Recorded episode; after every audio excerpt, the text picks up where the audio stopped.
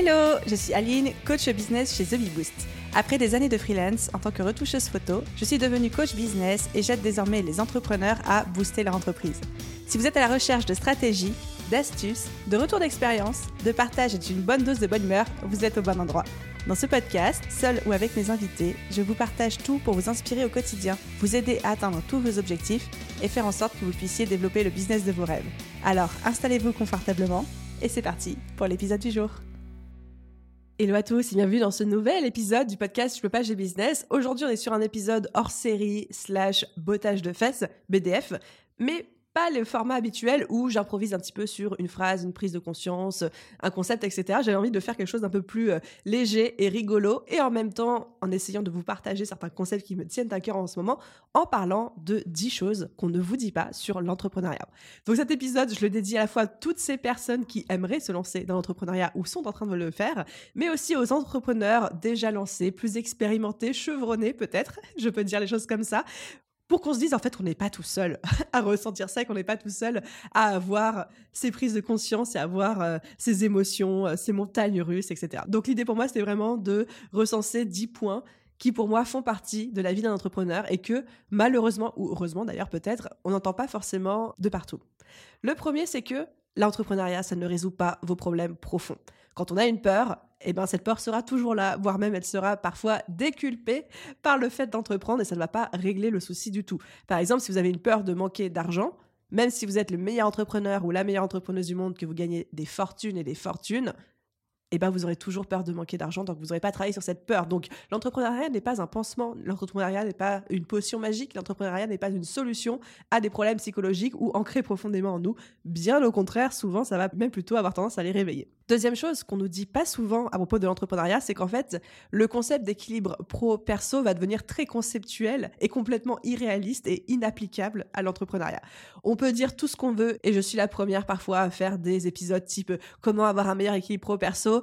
Force est de constater que c'est pas vraiment quelque chose qui existe dans le sens où il n'y a pas de bouton on-off dans le cerveau d'un entrepreneur. Puis comme on est notre business, comme on est euh, N apostrophe EST, hein, pas euh, N-A-I-T, comme on est entrepreneur, comme on est notre business, bah en fait on peut pas, on peut pas couper le cerveau. Il n'y a pas de bouton on/off et on emmène le pro dans le perso, on emmène aussi le perso dans le pro parce que bah, par définition on est un seul être humain. On n'a pas de double carte SIM, on n'a pas de double cerveau. Et on est obligé de composer avec, mais c'est beau parce que tout notre perso nourrit notre pro et notre pro aussi nourrit notre cerveau. Mais il faut pas s'attendre à avoir une vraie coupure. On peut mettre en place des petites stratégies logistiques, opérationnelles de productivité pour se donner un semblant d'équilibre pro-perso, mais soyons réalistes, quand on est entrepreneur, on n'a jamais une coupure aussi nette que peut avoir quelqu'un qui est par exemple en salariat. Troisième chose que l'on ne nous dit pas assez sur l'entrepreneuriat, c'est ce fameux paradoxe de la liberté d'un entrepreneur. Est-ce qu'être entrepreneur donne vraiment plus de liberté ou est-ce que c'est moins de liberté? Parce qu'on a tous ce mythe, et pour beaucoup c'est d'ailleurs le moteur numéro un qui nous pousse vers l'entrepreneuriat, de cette liberté, liberté de faire ce qu'on veut, où on veut, quand on veut, liberté géographique, liberté financière, liberté de moyens, liberté d'horaire de travail, liberté, bref, liberté. Est-ce qu'on est vraiment plus libre quand on est entrepreneur? La réponse n'est pas aussi simple. J'ai beaucoup réfléchi à ça et je peux vous dire aujourd'hui que, de mon point de vue, on a plus de liberté opérationnelle quand on est entrepreneur parce que on peut voyager si le métier s'y prête, on a une liberté financière, on a une liberté géographique, on a une liberté de temps, on a une liberté de fonctionner comme on veut quand on veut, de changer de rythme, de direction quand on le souhaite, donc liberté opérationnelle, mais on a moins de liberté émotionnelle que quelqu'un qui n'est pas entrepreneur. À mon sens, on gagne en liberté opérationnelle, mais on perd en liberté émotionnelle. Ce que j'appelle la liberté émotionnelle, c'est la charge mentale, c'est l'implication qu'on peut avoir dans notre business. Et ça, pour moi, c'est quelque chose dont on ne parle pas assez quand on est entrepreneur. J'ai pas envie de commencer à creuser là-dedans parce que c'est pas le sujet de cet épisode et je pense que je pourrais partir sur un laïus sur le paradoxe de la liberté quand on est entrepreneur. Si ça vous intéresse d'avoir cet épisode, envoyez-moi un message sur Instagram et je m'y attellerai dès que possible. Mais ne pensez pas que L'entrepreneuriat va vous donner une liberté incroyable. Vous allez gagner de la liberté sur certains aspects de votre vie, mais en perdre sur d'autres.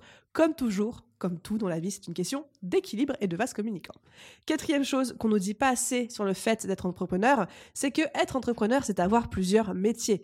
Vous avez votre métier source, votre métier passion, votre métier euh, compétence, qui est celui qui vous rapporte de l'argent, mais vous êtes aussi comptable, vous êtes aussi fiscaliste, vous êtes aussi responsable administratif, vous êtes aussi marketeur, vous êtes créateur de contenu, vous êtes logisticien, vous êtes service client, vous avez plein, plein, plein de casquettes différentes.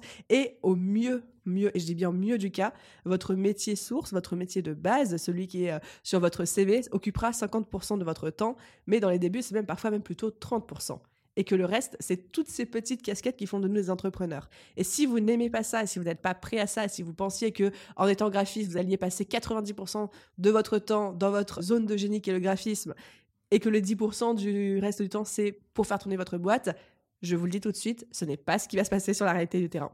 Cinquième chose qu'on ne nous dit pas assez souvent sur l'entrepreneuriat, c'est à quel point ça nous fait grandir dix fois plus vite. L'entrepreneuriat est une génialissime aventure en termes de développement personnel, de connaissance de soi-même, etc. Mais mais, mais, mais, mais, il y a souvent un side effect, on va dire un effet secondaire, un dommage collatéral, même en l'occurrence, c'est que vous évoluez tellement vite que souvent en six mois, vous êtes une personne très différente de la personne que vous étiez il y a six mois. Si je regarde aujourd'hui la ligne d'il y a six mois, la ligne d'il y a un an, la ligne d'il y a deux ans, faites votre l'exercice pour vous-même. Vous allez voir à quel point vous avez évolué, vous avez changé, etc.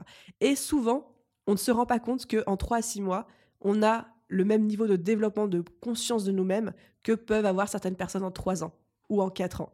Et le dommage collatéral de ça, c'est que nos relations changent aussi beaucoup on va perdre des amis, on va en trouver d'autres, on va s'éloigner de certaines personnes, on va plus se reconnaître dans certaines amitiés, certains fonctionnements sociaux qu'on pouvait avoir avant. Et ça, souvent, c'est un petit peu dur à accepter parce qu'on a l'impression d'être des personnes euh, intéressées, on a l'impression de dire bah, si la personne m'intéresse plus ou si elle ne m'apporte plus rien, euh, je jette l'amitié. Ou alors, des fois, on se retrouve enfermé dans des amitiés qui ne nous nourrissent plus. Et c'est parfois compliqué de savoir démêler le vrai du faux et se dire bah, est-ce que j'accepte que j'ai évolué et que j'ai besoin d'autres types d'amitié, d'autres types d'interactions sociales, etc. Est-ce que je reste avec mes anciens amis? Ça, chacun fait comme il veut, chacun place le curseur où il le souhaite. Mais moi, je sais que ça m'arrive très souvent de voir avec le recul que j'ai énormément renouvelé mes cercles d'amis en fonction des périodes de vie dans lesquelles j'étais et que euh, y a des fois des amitiés que je ne conserve pas ou que je n'alimente plus intentionnellement parce que j'estime qu'elles ne nourrissent plus la personne que j'ai envie d'être aujourd'hui et elles ne m'apportent plus ce que j'ai égoïstement envie de vivre et d'expérimenter quand j'ai une amitié avec quelqu'un. Sixième chose qu'on ne nous dit pas assez sur l'entrepreneuriat, c'est à quel point le concept de charge mentale prend un tout autre sens.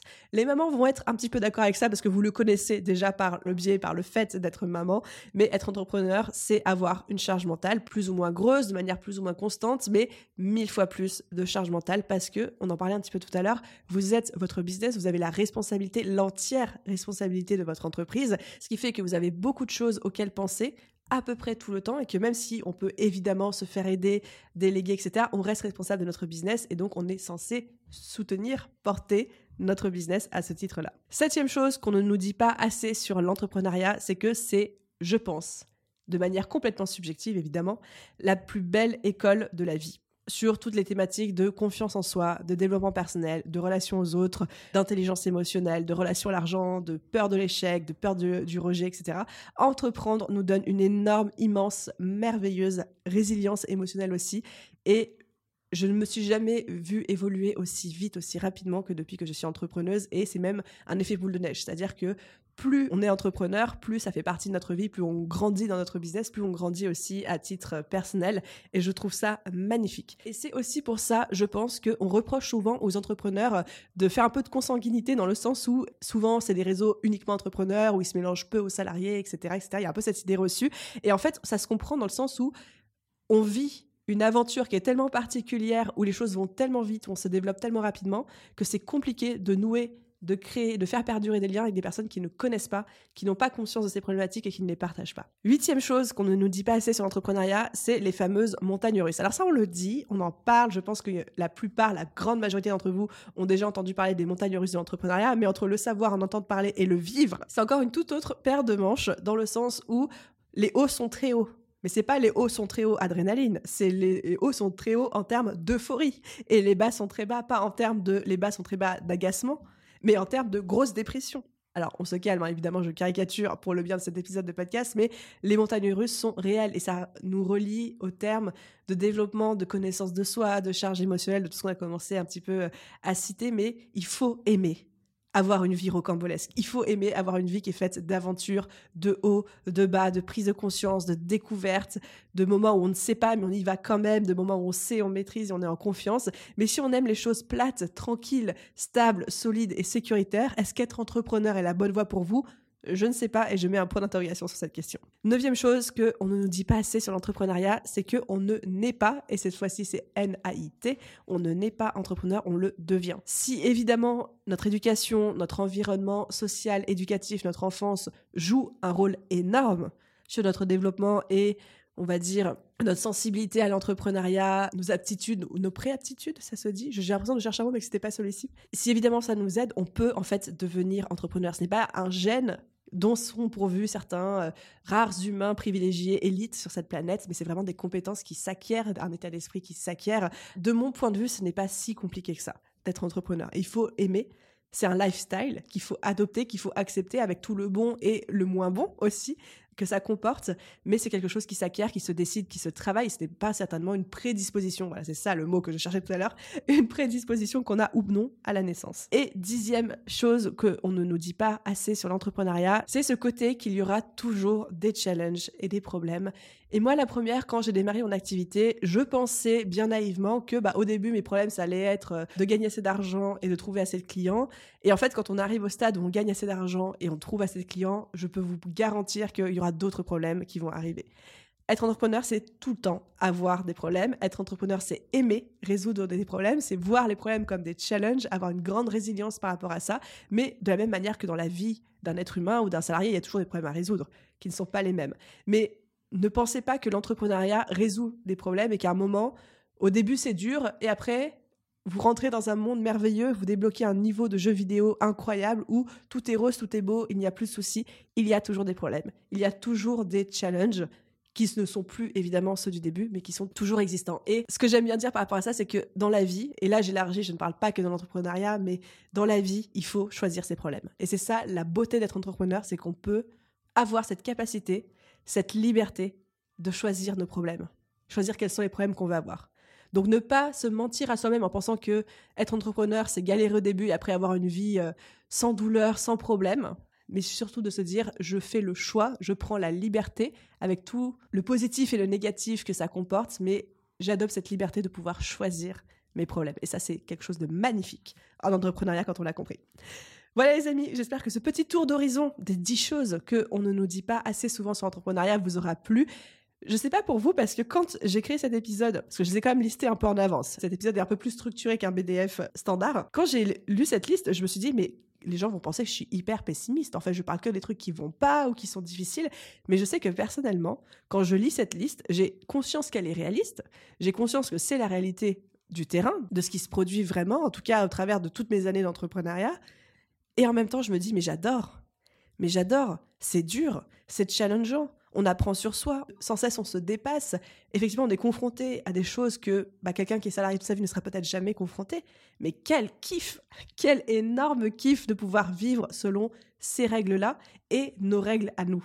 Et ça, c'est aussi peut-être la très belle conclusion que je pourrais faire pour cet épisode de podcast, c'est ce paradoxe de la liberté, mais cette liberté de choisir nos problèmes et de choisir la vie qu'on veut se créer. Voilà, je vous laisse là-dessus. Encore une fois, merci d'avoir écouté cet épisode jusqu'au bout et je vous souhaite à tous une merveilleuse journée, soirée, après-midi, nuit, où que vous soyez et je vous dis à très vite dans un prochain épisode. Bye tout le monde